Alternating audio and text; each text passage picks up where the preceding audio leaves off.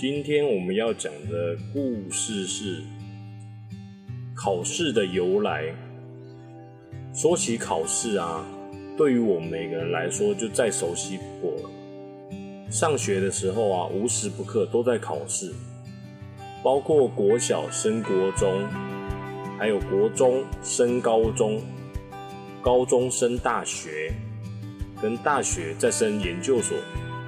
等等之类的，再上去还有了，都需要考试。不仅是学校如此，还有一些公家政府单位啊，就是你需要工作的话，公务员啊，跟一些公司啊，都需要进行考试，才可以进行，才可以入进入这个行业。就例如说警察，还有老师啊等等之类的，呃，都需要考试才能才能去就职这样。当然，考试啊，它还有分笔试、面试。笔试的话，就是像像我们现在学校这样进行，就是笔试，就是用拿笔测试你的实力的意思。还有面试，面试啊，就是面对面，经由交谈，还有你的一些行为举止方面，测试你的这个人的能力啊，什么之类的。那么问题来了，就是从小啊就经历考试的你。你知道考试的由来吗？首先，我们必须要先理解考试是什么意思。考试这两个字啊，实际上就是考察别人的知识，还有你的智力啊，跟你的能力的一种方式，就叫做考试。考试呢，是从中国大陆那边，全世界最实行最早就是考试的国家，就是中国大陆，他们最先呃算是发明吧，对。因为当时啊，整个世界早期的时候都在奴隶社会，那时候不像我们现在这么和平。那时候呢，人类是可以拿来贩卖的。贩卖就像你，你去哦杂货店，你去超商可能买个巧克力，有没有？像但是以前奴隶社会，奴隶呀就是人类，他就是当做一种货品、一种动物在卖的感觉。那个时候非常早，那时候爸爸妈妈都还没出生。那时候奴隶非常凄惨，他们就像是被当作动物一样贩卖。然后通常会被选为奴隶的人啊，都是一些犯罪的人，或者是一些孤儿，没有爸爸妈妈的。然后呢，奴隶他们生下来的小孩也是奴隶。那些贩卖奴隶的人啊，就是为了把奴隶的价格卖得更高一点，把它更有更有价值，所以说他们就开始给那个奴隶安排一些考试，平常就训练他们。然后之后给他们安排一件考试，如果考得好的奴隶啊，可以去做轻松一点的工作，对不对？因为奴隶要是就是需要动脑的话，就不用动身体；考得不好的奴隶啊，就只需要动身体，不需要动脑。所以现在的人常常常会跟小孩说，要多动脑，对不对？考试考得好，生活没烦恼。聪明的人找方法，失败的人找借口。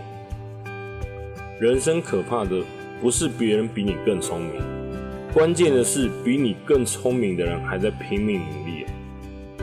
但我觉得考试啊，也不是说一定是万能的，因为考试这种东西啊，它可以测量每个人的知识水平。就简单一点的说，就是看这个人聪不聪明，他的注意力够不够集中。但是考试呢，它没办法测量一个人的个性跟优缺点。就像是学霸好了，他每次考试都考一百分，都班上第一名。但是或许呢，学霸有的学霸他会欺负同学，对不对？早上不刷牙，吃饭不吃青菜，对长辈大小声没礼貌之类的，这些都是考试没办法知道的。对，就像学渣，他的考试可能都考不好，班上算是倒数的。但是呢，他私底下相跟每一位同学相处都相当的友善，对万人迷。然后早上不迟到，早上起床主动起床刷牙洗脸穿衣服，对不对？然后吃饭的时候营养均衡不挑食，对，吃蔬菜我最爱。偶尔还会帮妈妈按按肩膀啊，按按小腿啊之类的，对。考试啊，它可以说是。目前作为学生的一份工作，对学生现在的工作就是考试，但是下班之后偶尔放松一下也是没问题的。对，人生除了考试以外，还有很多东西等着你。当然，也不是说一回家就看电脑啊，什么放到最松之类的。对，就像我刚刚讲的，作为学生的一份工作啊，对，你就要把工作做完嘛。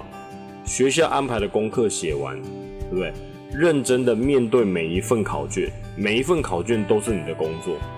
对，集中注意力在你学习的每个科目上面。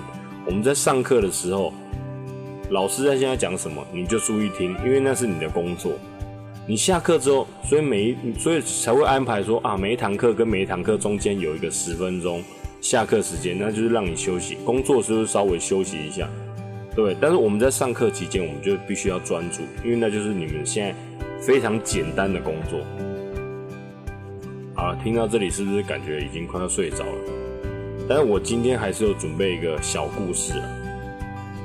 有一个动物农场呢，主人安排了一场考试，所有的动物啊都必须来这场考试。但是到了考试当天，很奇怪哦。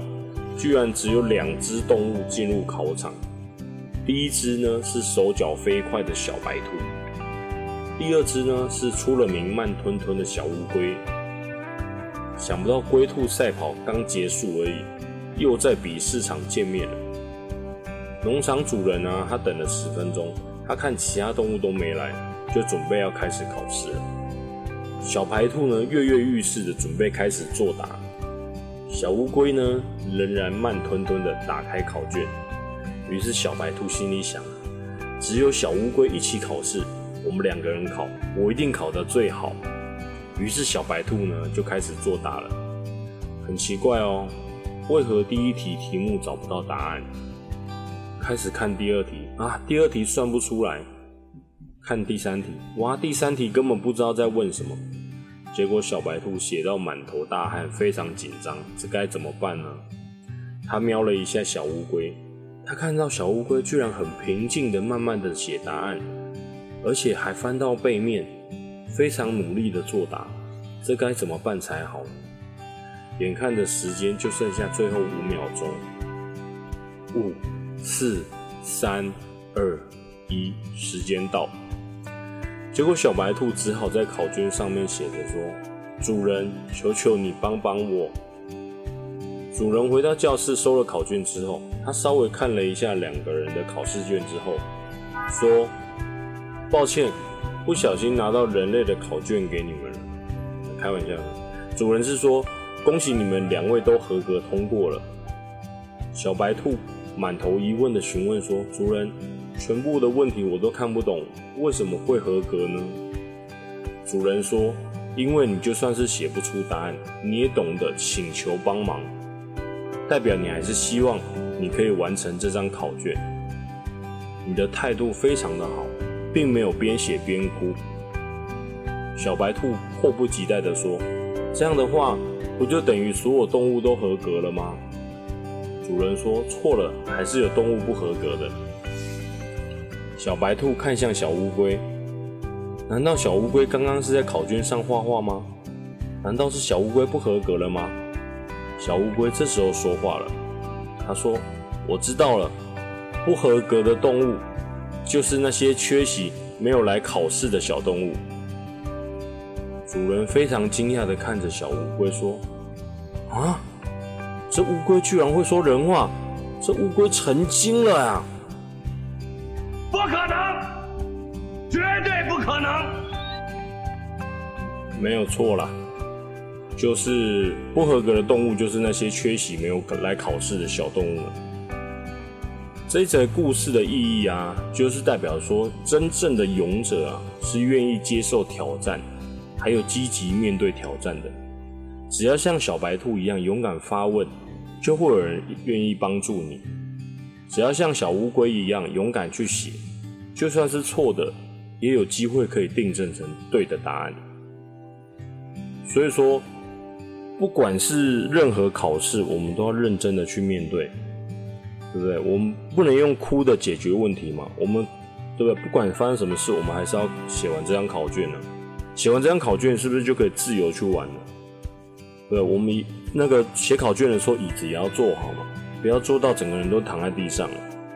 对不对？然后也不要说啊，我就是觉得好难哦，好多、好麻烦哦，这样边哭边写，对不对？这样子并没有速度没有比较快，对不对？也不是说啊，我用哭的答案就会自己浮现出来，也不是嘛，对不对？